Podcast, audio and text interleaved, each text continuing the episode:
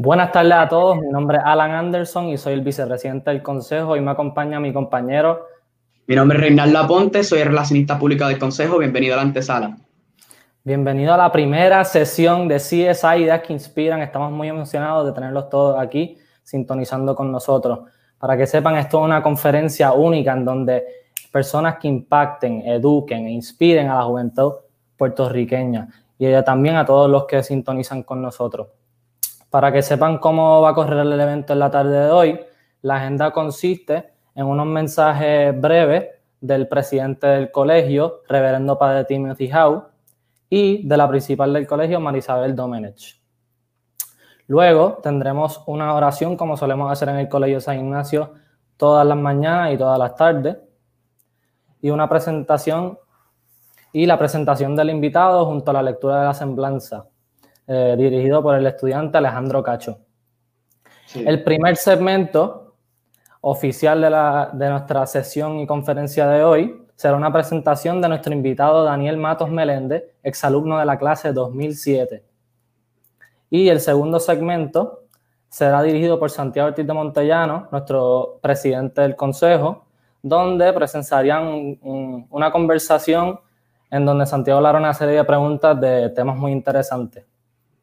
En el día de hoy se va a hablar principalmente del liderazgo ignaciano, donde el licenciado Daniel Matos nos contará de cómo la educación ignaciana lo ha ayudado a través de su vida o a llegar a su profesión, como las cosas que él se llevó de San Ignacio, cómo lo ayudaron en su futuro.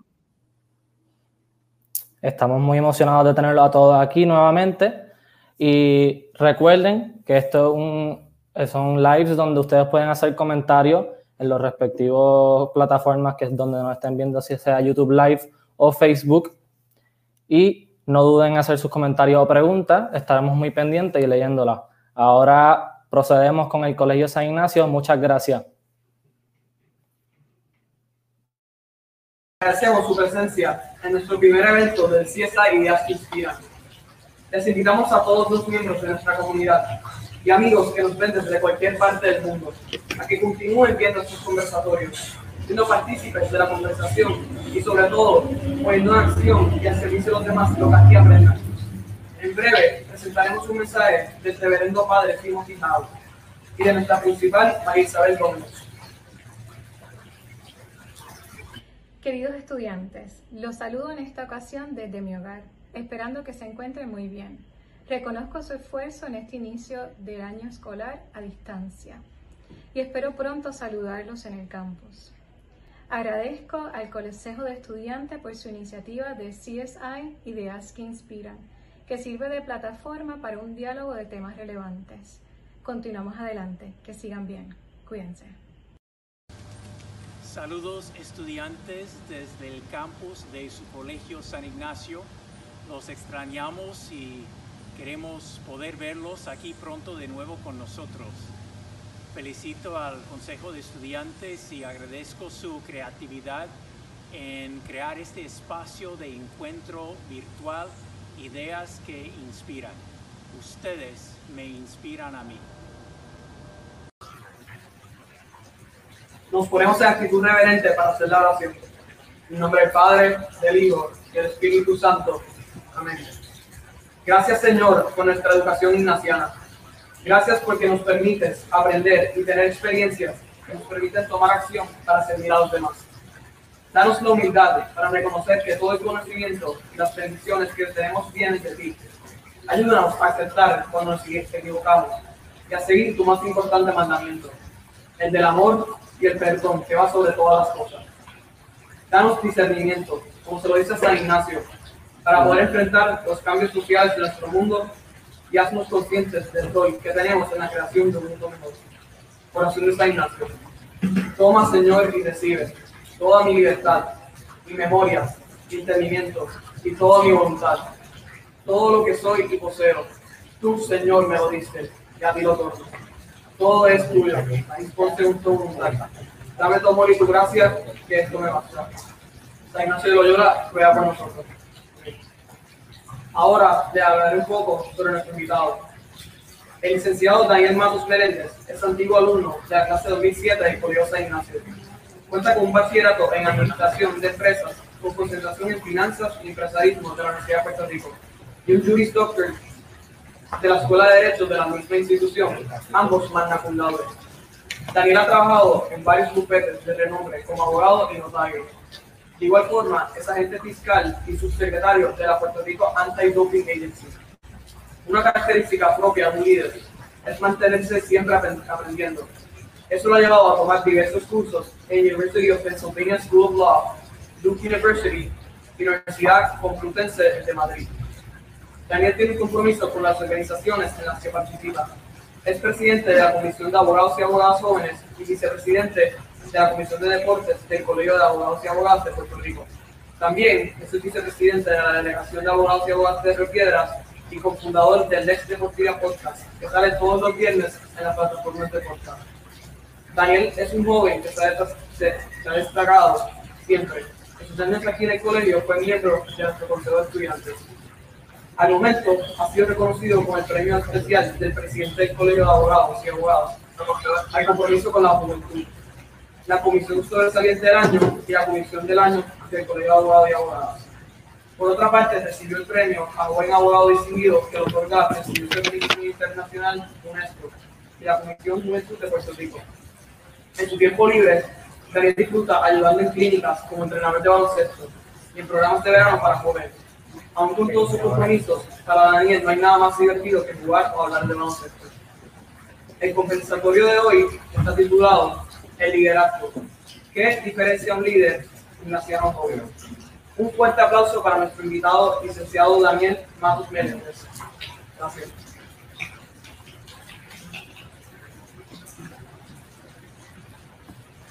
Gracias.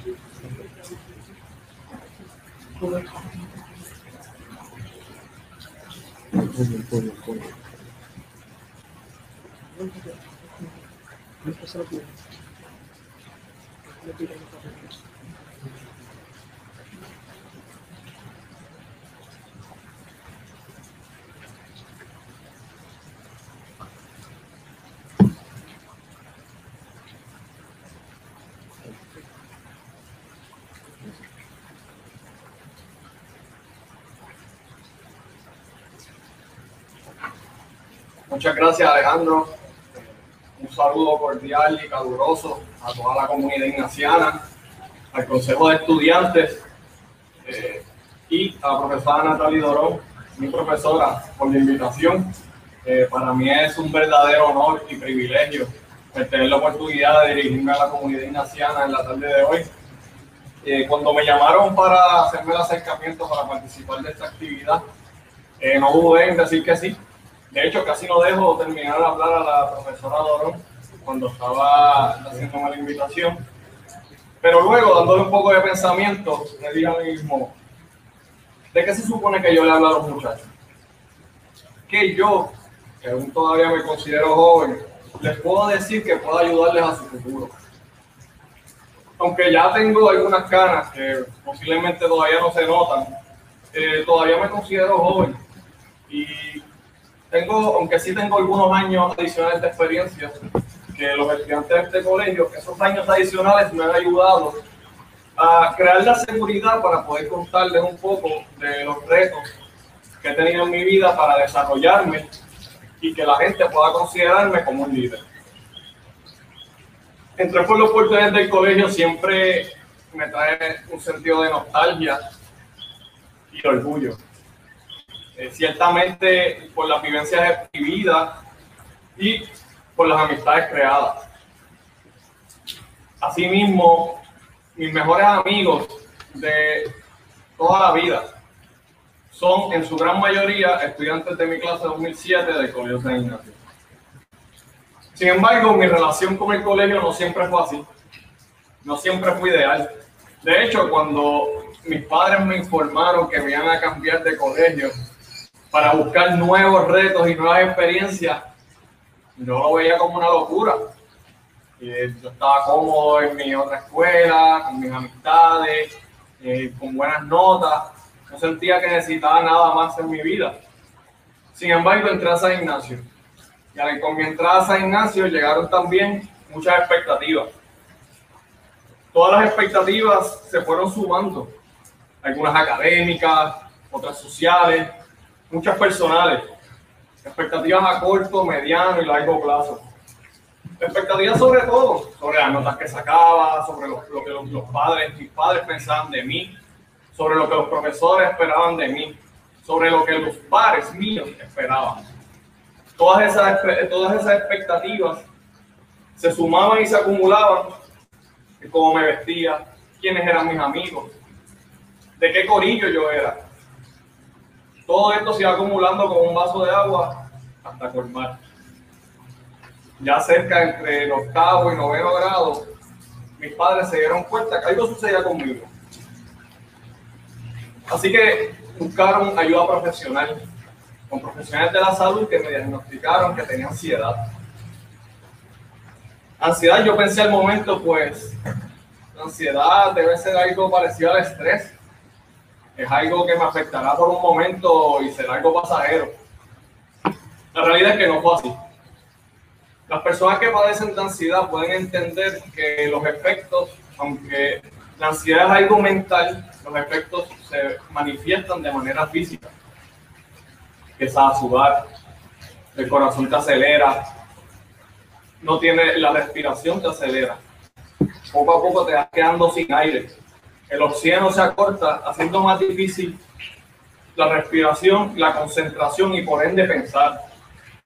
No puedes dormir, te cambia el ánimo, te quedas sin apetito y crea un sentimiento de negatividad que te inunda. Muchas veces haciéndote sentir paralizado.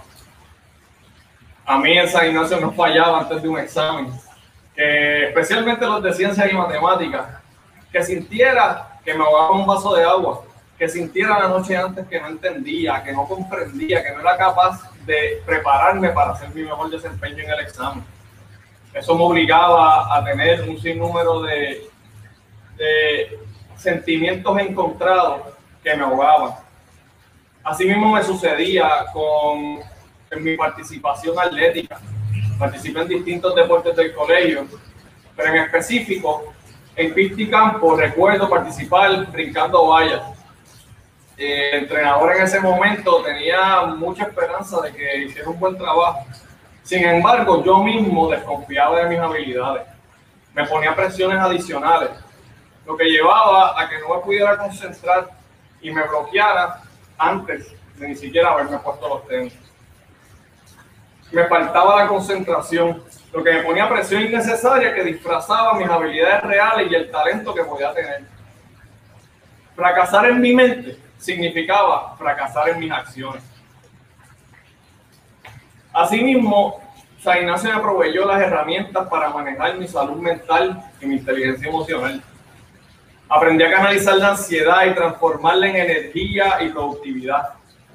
Comencé a prepararme mejor y con más tiempo para mis compromisos, tanto personales como académicos y a la larga profesionales. La organización premeditada me permitía visualizar los retos que tenía delante y prepararme con anticipación. Sentir que estás preparado, organizado y que tienes control del momento en el que te encuentras te pone en ventaja en cualquier situación de vida. Asimismo, he aprendido a delegar trabajo y no tratar de hacerlo todo yo. Esto es una característica esencial de cualquier líder. Empoderar a tus padres, contribuir y desarrollarse dentro de las tareas y las metas trazadas para un colectivo. Cuando uno piensa en todo lo que puede, eh, en que lo puede hacer todo y tomas responsabilidades que no te corresponden, te agobia. Y es importante saber cuándo delegar a personas que pueden hacer el mismo mejor trabajo que uno. Eso ayuda a concentrarme en más detalle y tiempo en datos específicos que resulten en una mejor preparación y por ende en un mejor resultado. Así me sucede en mi día a día laboralmente. Para las vistas judiciales o cuando tengo algún juicio, entre más preparado y mejor conozco el caso, menos ansiedad tengo. Asimismo, se proyecta en mi confianza al argumentar en el tribunal y eso me da un sentimiento de credibilidad que es lo que yo busco al final del día. La preparación siempre vence a la suerte. Y cuando uno está preparado, uno está en control. Al estar en control, tú decides cómo ocupar tu mente. Ahí entra la segunda práctica que yo utilizo para manejar mi ansiedad, la multitarea o el multitasking. Por mi parte, mientras estaba en el colegio, mantenía mi mente ocupada y en constante desarrollo, involucrándome en actividades extracurriculares dentro y fuera del colegio. Concentré mis energías en desarrollar mis características de liderazgo y servicio a los demás. Como conocemos, el colegio, parte de la formación integral de todo ignaciano, es el servicio a los demás. Se nos exhorta, incentiva a ser serviciales, conscientes del privilegio en que vivimos pero sin perder la empatía con los demás. En mi caso, ese llamado a servir me ha llevado a varias posiciones de liderazgo en donde he tenido la oportunidad de contribuir a distintos sectores del país de la comunidad, especialmente la juventud. Mientras estuve en San Ignacio, formé parte de distintas directivas de todo tipo, desde ajedrez hasta oratoria, hasta el Varsity Club y el National Art Society. Como mencioné anteriormente, también formé eh, parte de varios equipos de baloncesto, campo traviesa y pisticampo. Así también fue mi vida universitaria en la Escuela de Derecho, donde tuve la oportunidad de representar a los estudiantes en varias posiciones, tanto como presidente del Consejo de Estudiantes de la Facultad de Administración de Empresas, como más a la larga en la Junta Administrativa de la Universidad de Puerto Rico. Como mencioné anteriormente, Luego de revalidar y formarme como abogado, entré en el Colegio de Abogados y Abogadas de Puerto Rico, donde, donde en corto tiempo se me nombró presidente de la Comisión de Abogados y Abogadas Jóvenes. Asimismo, fui vicepresidente de la Comisión de Deportes y ahora de la Delegación de Abogados y Abogadas de Propiedad. Como también mencionaron, tengo un, que acabamos de crear un propio un podcast de deportes enfocado en derecho deportivo y en el negocio del deporte al final del día, la clave es mantener mi mente ocupada para que la mente no me ocupe a mí. Al día de hoy, he aprendido a, coexistir con la ansiedad y canalizarla en energía que me sirve de herramienta de cambio para la comunidad. Todos tenemos nuestros retos, especialmente mentales, y que involucran nuestra mente. Es importante tener claro que no nos puede dominar ese, sentimiento. Hay que ser serios y conscientes sobre las condiciones de salud mental, especialmente en los jóvenes. Dejar el tabú que existe sobre el tema y hablar abiertamente de cómo vivir eh, con estos retos y cómo nos afectan. La salud emocional tiene que ser igual de importante que la física y asimismo la educación y el desarrollo de herramientas de inteligencia emocional en nuestros jóvenes. Lo más importante es que la única persona que tiene control sobre tu mente y tus acciones eres tú mismo y nadie más. Creen y manejen sus propias expectativas, ayudando a su vez al prójimo a alcanzar las suyas. A veces no entendemos por qué no llenamos las expectativas de otros, cuando precisamente ese es el problema. No estamos hechos para cumplir cualquier expectativa y mucho menos ajena. Por otro lado,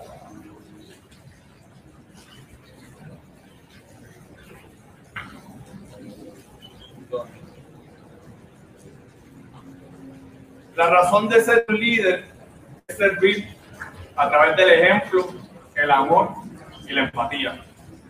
Por eso es necesario desarrollar líderes vulnerables, que no tengan miedo de expresar sus sentimientos y asimismo entender lo que sienten otros en su posición líderes con inteligencia emocional a todos los niveles, que sean capaces de desarrollar confianza en las capacidades y talentos de otros, sacando lo mejor de cada uno. Y no nos confundamos, ser empático va mucho más allá de la misericordia o la amistad y no tiene nada que ver con pena ni lástima por el otro. Un líder tiene que ser capaz de colocarse en los zapatos de otros para poder entenderlo, entender sus necesidades y poder así trabajar y atender las mismas para el beneficio del colectivo. Por eso es importante para un líder hacer un esfuerzo genuino en indagar y entender los deseos y las aspiraciones de sus colaboradores. Antes de finalizar, tenemos que mirarnos al espejo, reflexionar y preguntarnos, aunque todos podemos ser líderes, queremos ser, queremos influir en el comportamiento de otros.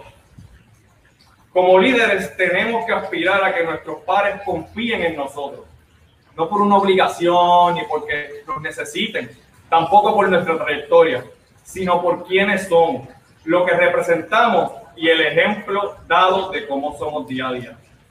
Seamos clientes de servicio a través de nuestro liderazgo.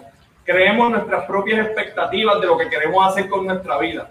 Expectativas que nos generen paz y felicidad. Nosotros controlamos nuestra mente y nuestras acciones. Pongámoslas al servicio del país como verdaderos ignacianos. Solo crecemos si trabajamos en equipo y en comunidad. El conocimiento y las experiencias no sirven de nada si no las compartimos por medio de la cooperación entre los más diversos sectores de nuestro país. Como diría el gran San Ignacio de Loyola, y cito, alcanza la excelencia y compártela. Muchas gracias.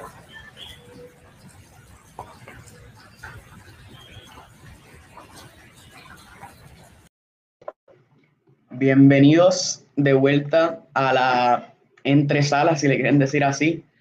Muchas cosas que podemos aprender de, de, de las palabras del licenciado Daniel Matos.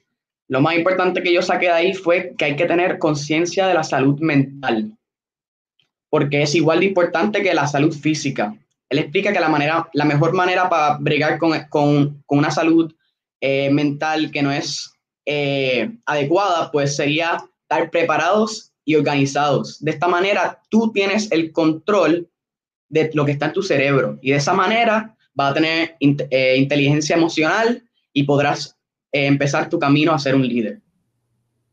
Es sumamente importante que sepan que para ser un líder tienen que tener la habilidad para reflexionar sobre lo que la importancia que tienen los que tú le sirves, los de alrededor tuyo.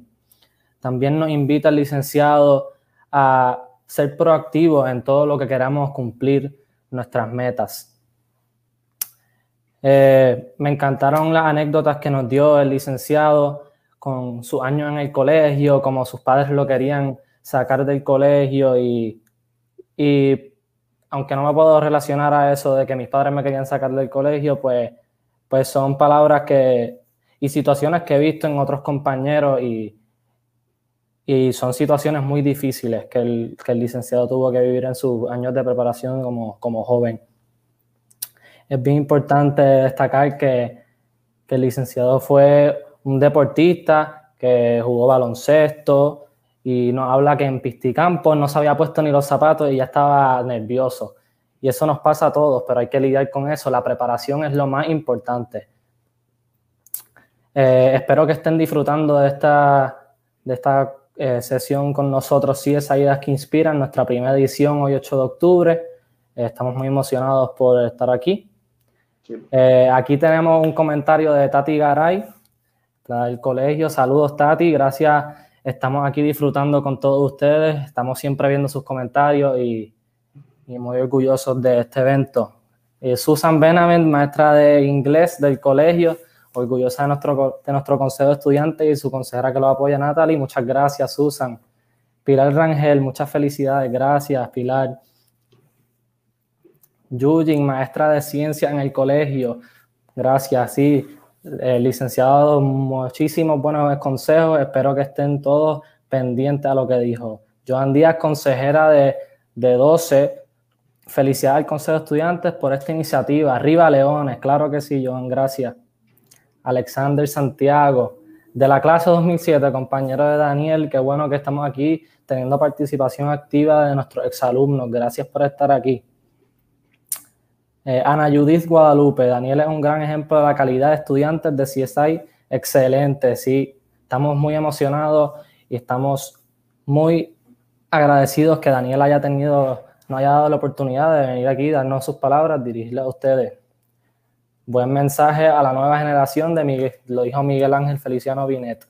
Gracias, Miguel, por estar sintonizando con nosotros. Emily Jiménez, excelente mensaje y ejemplo para esta generación. Gracias al Consejo por esta iniciativa. Gracias, Emily. Sabemos que esto es algo que va a afectar mucho a los estudiantes de hoy en día y que es algo que tienen que escuchar. Vivian Méndez, gracias por esta actividad. Gracias, Vivian. Feliz de estar aquí. Ahora nos vamos a dirigir a la segunda sección, al colegio. Saludos y gracias por quedarse con nosotros. Eh, muchísimas gracias, Daniel, por tus bonitas palabras. Eh, ¿Cómo estás? Todo muy bien, gracias por la invitación. Qué bueno, qué bueno. Hacer hincapié en el tema. Yo te quería este, hablar sobre, a ver si nos podías comentar sobre esas cualidades que conforman a un líder ignaciano y qué es lo que hace que nos distingamos de los demás. Bueno, yo creo que una de las características clave de un líder ignaciano es el servicio a los demás. Y eso lo hablé mucho cuando tuve mi tiempo en el discurso, porque creo que es la parte esencial de donde parte ese sentimiento de ser del servicio. Aquí desde jóvenes, todos los que hemos pasado por el colegio sabemos que es una parte esencial el desarrollo de, de servicios, de crear en nosotros ese sentido de que tenemos que ser dados que tenemos que contribuir a la comunidad. Y yo creo que de ahí parte ese sentimiento para que crezca el liderazgo ignaciano. Creo que cuando sentimos ese deber por los demás, ahí el ignaciano toma ese servicio y se hace libre. Y yo creo que lo podemos ver en carne propia contigo, porque dices que ese servicio, es lo que te ha brindado esa habilidad de tener esas posiciones de liderazgo en las cuales te has distinguido. Y justo hablando de, de, de servicio, yo te quería preguntarte cómo tú al envolverte con comunidades desaventajadas o con sectores que necesitan de estos servicios, ha cambiado quizás tu perspectiva de mundo, eh, tu forma de pensar, eh, te ha formado como persona actualmente. Claro que sí. Eh, todo el trabajo que yo he hecho con comunidades desventajadas o que están en una posición no favorable me abre los ojos y lo que crea es un sentido de empatía. Eh, yo trato de ponerme siempre, y creo que es una parte esencial de ser un líder, es ponerse los zapatos del otro. Y creo que es la única manera que podemos atajar las problemáticas y las situaciones de las personas eh, es ponerse los zapatos de otros. ¿Por qué? Porque muchas veces esos problemas no nos afectan a nosotros. Y es fácil no, no trabajarlos y dejar que las otras personas se vean afectadas. Eso yo creo que se refleja mucho en nuestro gobierno, cómo vemos esa desconexión con el pueblo y cómo no hay empatía por lo que sufre el trabajador día a día. Y creo que es importante eh, añadir ese factor eh, de empatía a, a, cualquier posición de liderazgo. No, definitivamente. Y justo hablando de empatía y de ponernos en, el, eh, en los zapatos del de otro, siempre siendo el líder, ¿cómo has manejado cuando el que tiene el problema eres tú? Y quizás no hay todos como tú que eres un buen líder, que se puede, que puede empatizar contigo de la manera que tú lo haces. Entonces, ¿qué tipo de experiencias ha impactado tu vida y te ha marcado en, en lo que eres hoy día? Pues mira, eh, definitivamente hay veces que uno no sabe qué hacer. Es importante también tener la humildad de preguntar, de estar claro cuando uno no sabe qué hacer, qué dirección tomar y buscar ayuda. Eh, muchas veces eh, profesionalmente tuve la situación de tomar decisiones impulsivas al momento eh, por duda, porque tenía miedo, porque no estaba seguro de algo, sin realmente ponerme en la posición de preguntar, de buscar ayuda, de bajar mi humildad y no sentir que yo me lo sé todo. Al igual, no sentir que yo puedo hacerlo todo. Y quizás hay cosas que están fuera de mis capacidades y que están dentro de las capacidades de mi compañero. Y ahí es que entra la parte de delegar. Uno tiene que entonces buscar la persona que mejor complemente y mejor trabaje para llegar a la meta. A la, otras unas metas y uno busca el mejor camino. A veces el mejor camino es a través de uno, ciertamente, pero la mayoría de las veces es a través del colectivo. Y, y eso es algo que decías también, y es muy importante que los líderes tengan esa capacidad de mostrarse vulnerables, porque al final del día pues también somos humanos, no somos perfectos y, y o sea, poder agachar la cabeza y reconocer cuando se necesita ayuda. Y, y, justo yo te quería preguntar que cómo esas herramientas, ser un abogado, este, te ha servido para interpretar los cambios que ha atravesado el mundo, que en su mayoría han sido impulsados por jóvenes. Este, ¿Cómo te ha ayudado eso a entenderlo, a interpretarlo? Mira, la, la juventud realmente tiene el control ahora mismo del cambio. Ciertamente mi trabajo con los jóvenes me ha hecho ver que hay mucho potencial, hay mucho trabajo y creo que parte de crear ese sentimiento de liderazgo y de ayuda a los demás, a los demás es tu compaginar con la persona que estás tratando de representar. Cuando yo me dirijo a los jóvenes, yo trato de ser yo, trato de ser vulnerable, trato de ser accesible, trato de que el que me vea a mí pueda relacionarse conmigo, pueda verse en mí de una manera que puedan sentir confianza y de esa manera yo poder ayudar o poder hacer que la persona misma se ayude. Así que yo creo que parte de ser vulnerable, eh, especialmente en una juventud que a veces se nos enseña a ser duro, a veces se nos enseña a no mostrar nuestros sentimientos, eh, pensando que eso es un sentido de debilidad, cuando todo lo contrario. Eh, es un tabú, no se habla. Correcto. Y pasa mucho con los varones. con todo y con los varones muchas veces retraen esos sentimientos porque enseñan eso desde jóvenes. Y la sociedad, hay que cambiar ese tabú de la sociedad, fomentar a que los jóvenes sean más vulnerables, a que las personas en general sean más vulnerables, para así poder conectar mejor. Y eso va a ayudar a trabajar en equipo y lograr un mejor cambio de la sociedad. Y ahora voy a regresar un poco el tiempo y yo te quería preguntar de cuando pasaste por el colegio, este, ¿cuándo fue que te diste cuenta de que tenías esa capacidad de liderazgo? de delegar en otros, de ver en ellos lo que quizás ellos no se veían. ¿Cuándo fue que empezó? Pues, mira, yo, yo siempre fui bien activo en todas las actividades particulares. Yo creo que ese sentido empezó, pues quería ser parte de, ser parte de algo. Eh, cuando logro empezar a ser parte de algo, me uno a las directivas en distintos niveles. Eh, ya empecé en una directiva de ajedrez, luego en Varsity Club, luego en National Honor Society, eh, tratando de involucrarme. Al principio sí creo que tuvo mucho que ver con las presiones y expectativas de tengo que estar aquí, tengo que estar acá para impresionar el resumen de universidad. Yo sé que esas presiones son bien comunes, y, pero luego uno se da cuenta poco a poco cuando uno asume una posición de liderazgo, ahí uno comprende el impacto que uno puede tener. Entonces, cuando tú empiezas a ver resultados, por más pequeños que sean, hasta cuando vendíamos pizza luego de las clases, si tenemos una buena venta, hasta esos pequeños resultados dan una satisfacción que motiva a tú seguir trabajando por, por la clase, por el colectivo, etc. Además, cuando uno llega a deportes de equipo, también esa, eso, eso influye en, en tu querer ser un líder, en tu sobresalir. Así que yo creo que el colegio hace muy bien en abrirle las puertas y darle muchas opciones a los jóvenes de aquí. No importa tu gusto, no importa eh, la manera en que uno sea, eh, te da opciones de uno poder expandirse, de uno poder desarrollarse en distintos temas y de poder tomar posiciones de liderazgo en distintas etapas aquí en tu vida. Sí, es algo que se presta para cualquier actividad, en los deportes, en, la directiva en ajedrez, como mencionabas. Y justo hablando de, de deportes, eh, no te voy a mentir, investigamos yo en Twitter y, y, leí en tu bio que decía, soy boricua, abogado y baloncelista frustrado. ¿Cómo logras conciliar esa pasión por el baloncesto con el derecho? Mira, eh, el baloncesto siempre ha sido parte de mí, eh, juego desde pequeño y es una pasión. Estoy frustrado porque obviamente hice el profesional, pero esa no era la, la ruta que tenía planificada para mí Así que nunca he dejado de ser fanático de los deportes. Siempre los he tenido bien cerca de mí. Eh, creo que el deporte ayuda mucho en la disciplina y en el trabajo en equipo. Eh, asimismo, ahora que soy un profesional y que trabajo como abogado, he logrado llegar a un happy de mis intereses. Ahora estoy comenzando mi práctica en derecho deportivo eh, y en representación y manejo de atletas. Hacemos creamos un podcast con dos compañeros también abogados que se llama Alex Deportiva. Básicamente ahí analizamos el deporte, pero desde un ángulo legal y de negocio.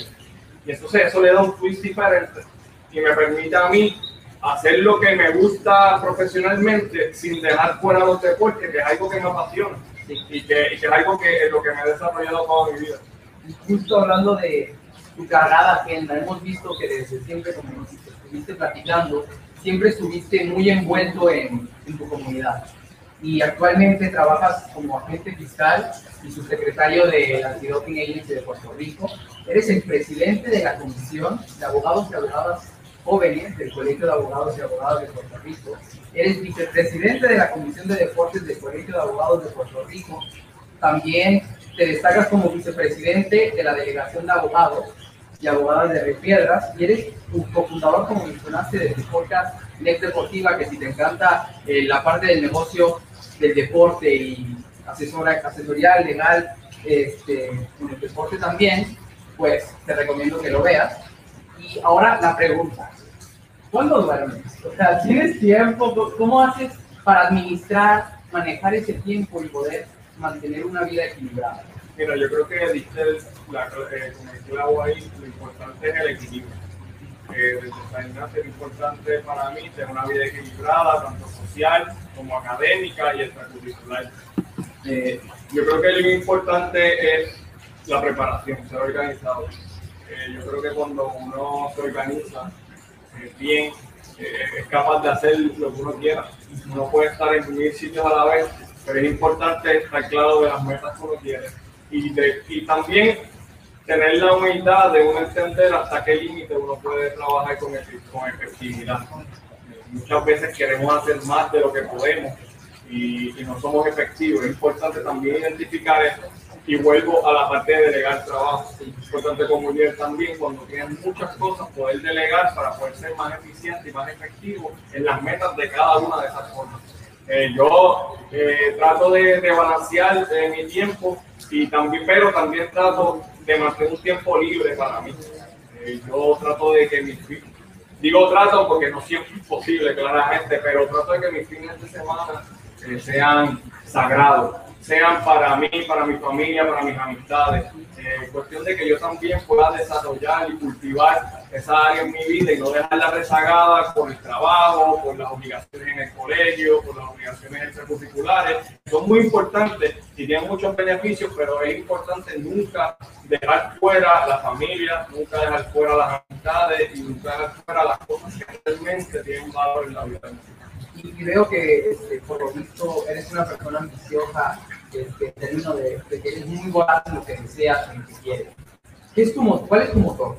¿Cómo, ¿Qué es lo que te mantiene motivado a seguir trabajando, a seguir buscando oportunidades creando oportunidades para los jóvenes? Hemos dicho que has estado muy involucrado con sea en el servicio o en tu propia carrera. Eh, la motivación yo creo que volvemos al servicio es sentirme que estoy ejerciendo un cambio de alguna manera en otras personas, es sentirme que estoy dando algo de mí, que estoy contribuyendo a la sociedad, especialmente a la juventud.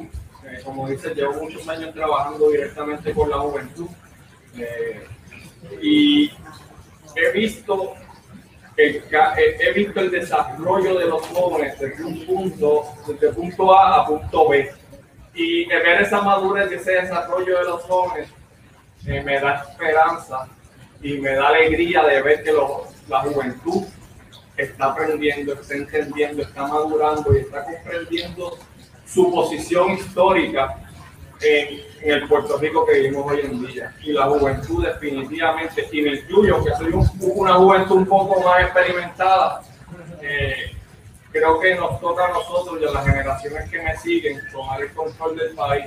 Y creo que eso va de la mano de la educación, de crear líderes empáticos, de crear líderes vulnerables líderes que puedan relacionarse con las personas que quieren representar y en las que quieren ejercer un cambio, que en este caso es las comunidades, en este caso es nuestro Puerto Rico.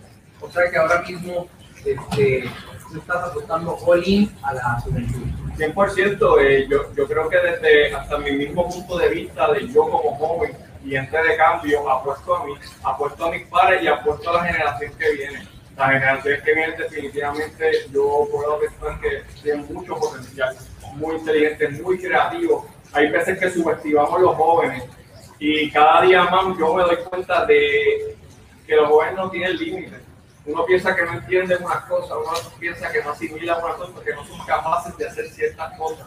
Y la realidad es que si les damos la oportunidad y la plataforma, podemos sorprendernos. Y también es sentarse a entender nuestras perspectivas, son totalmente distintas. Eso es lo bueno de, de coexistir en un mundo diverso, cada quien tiene opiniones distintas y puede aportar muchísimas cosas a la mesa. Claro. Y entonces hemos hablado mucho del presente, hemos hablado del pasado. ¿Qué es de Daniel Matos Meléndez en el futuro? ¿Algún plan laboral?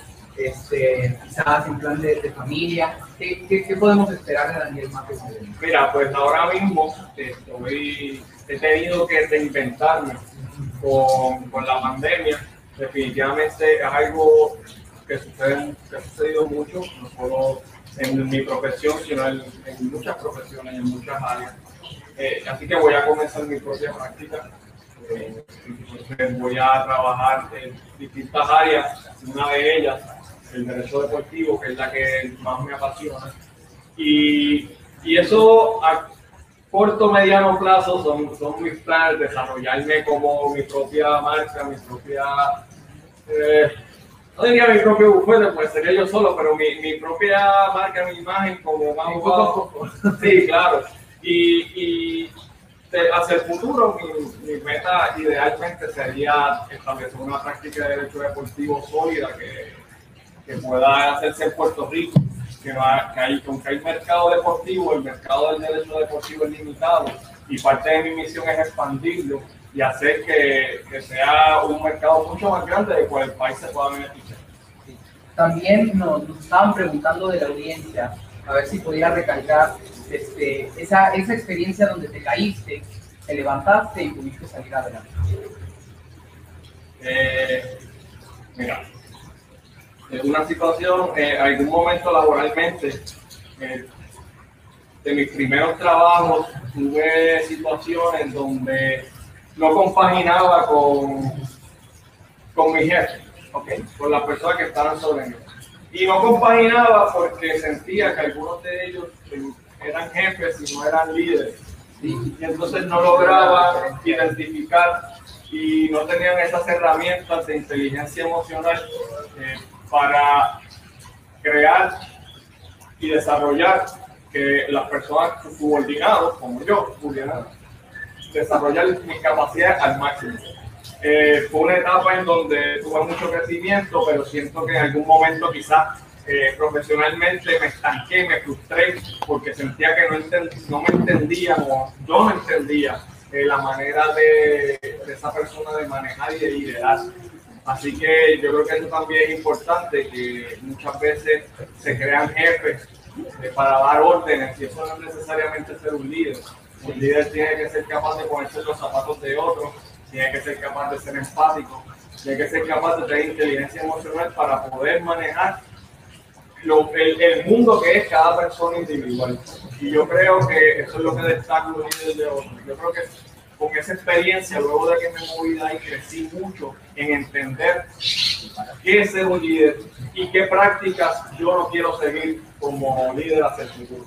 O sea que te dio esa visión de, para poder entender lo que sí quieres y lo que no aplicarías. Claro, me dio una perspectiva de, de mira, así es que yo no quiero ser líder.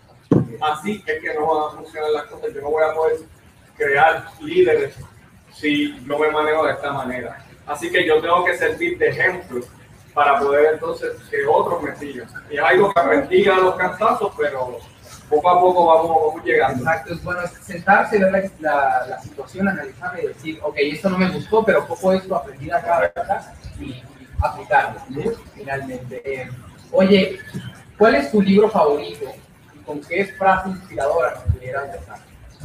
Mira, eh, mi libro favorito, por lo menos uno de los más recientes que, que leí, es bien interesante, se llama Man, Man's Search for Meaning.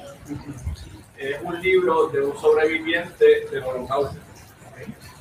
Que cuenta sus experiencias como, como prisionero del holocausto y cómo él mantuvo y cómo él manejó y trabajó su mente y sus emociones para sobrevivir.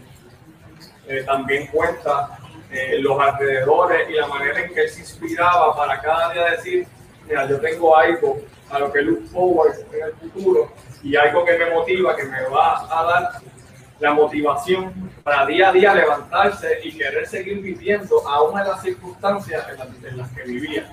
Lo cual cuando se traslada a nuestro día a día, dices, pero es que yo no estoy en posiciones tan precarias y tan difíciles como esta es.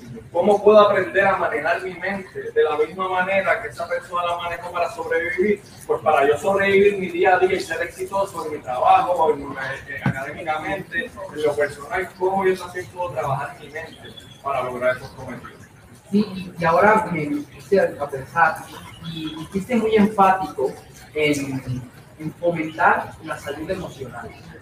Este, ¿De qué manera crees que tú puedes este, impactar a, tu comunidad fomentando esto, fortaleciendo la inteligencia emocional que sin duda es clave? Yo creo que lo, principal es hablar del tema. Yo creo que lo principal es eh, hablar del tema, hablar de las situaciones que uno y los retos que uno tiene de salud mental. Este es algo que a veces se quiere hacer pensar que es algo que le pasa a pocos, pero les pasa mucho. Y les pasa desde muy jóvenes mi experiencia fue desde que estaba aquí en San Ignacio.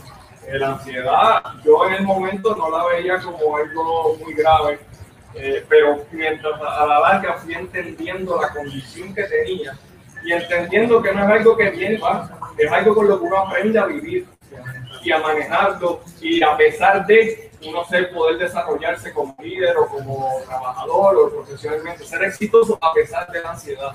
Y yo creo que el primer paso tiene que ser hablarlo, primer paso tiene que ser educar eh, en cuanto a inteligencia emocional, darle prioridad a la inteligencia emocional.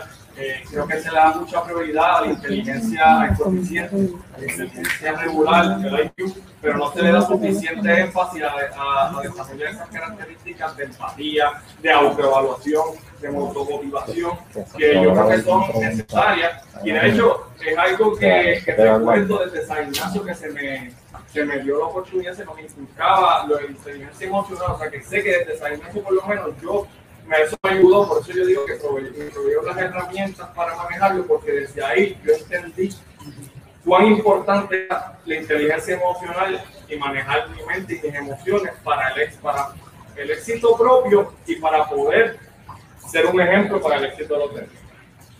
Y es justo otro de los tabús de los que estábamos platicando este, anteriormente sobre ser vulnerable o no. Y, exacto, es algo que se debe de, universalizar y pues juntos poder salir adelante. Y si pudieras darle un consejo a los jóvenes, ¿qué les dirías? Mira, yo ahorita hablé sobre la preparación. Y, y, yo creo que al final del día, especialmente con la condición que tengo, eh, la preparación ha sido clave para todo lo que yo hago, incluso para venir aquí hoy. Eh, si no me hubiese preparado, hubiese estado mucho más ansioso, hubiese estado nervioso, inseguro, y quizás mi proyección no hubiese sido la misma. Pues el mensaje no se hubiese podido llevar de la misma manera. Así que yo diría que la clave es preparación. La preparación, la gran mayoría de las veces, vence a la suerte. La gran mayoría. Y, por ejemplo, en mi profesión, eso es la carta del día el abogado más preparado casi siempre logra tener la, la victoria. Así que la si yo tuviera que darle una frase o algo sería la preparación siempre vence a la suerte. Eso fue que lo anoté y todo. Y así que ya saben, a los ignacianos que están bien este, metidos en el clutch ignaciano, yo me imagino que tú debes saber de eso, dejar todo a lo último yo creo que es momento de seguir este consejo, de, de poder este, este, prepararnos para vencer así siempre la suerte, ¿no? Entonces, eh, yo le quería dar las gracias a Daniel por venir, sacar de tu tiempo, compartir con nosotros sobre su perspectiva de la actualidad. Esto fue CSI Ideas que Inspiran, nuestra primera edición. Así que eh, Muchísimas gracias. Ahora vamos a presentar a Alejandro Cacho, que va a pasar el COVID.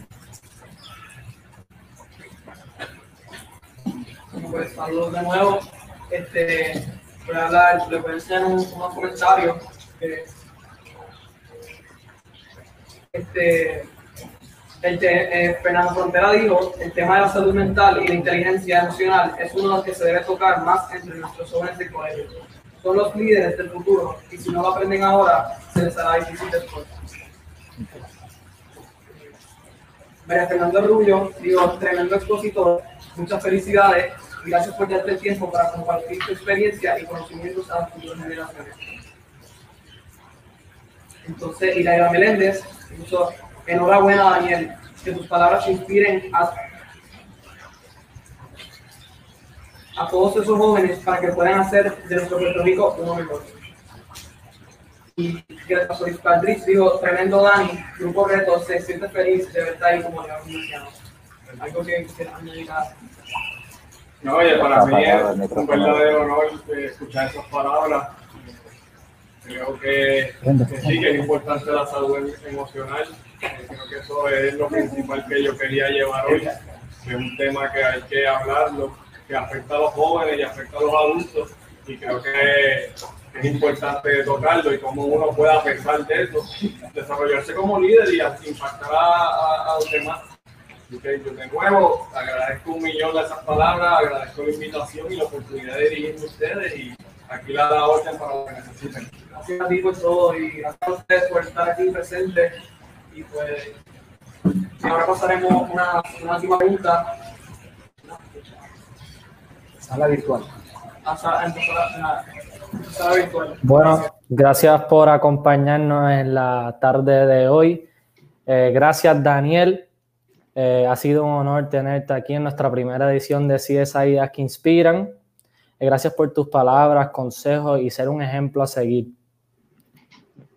Como mencionó Alan, gracias por sintonizarse. Noten que la segunda edición será el, 28, el 22 de octubre con los invitados Luis Alberto Ferré y Luciene Gigante. Así que si disfrutaron la actividad y están interesados, tengan la confianza de conectarse a la próxima edición de CSI Ideas que Inspiran. Que tengan linda tarde.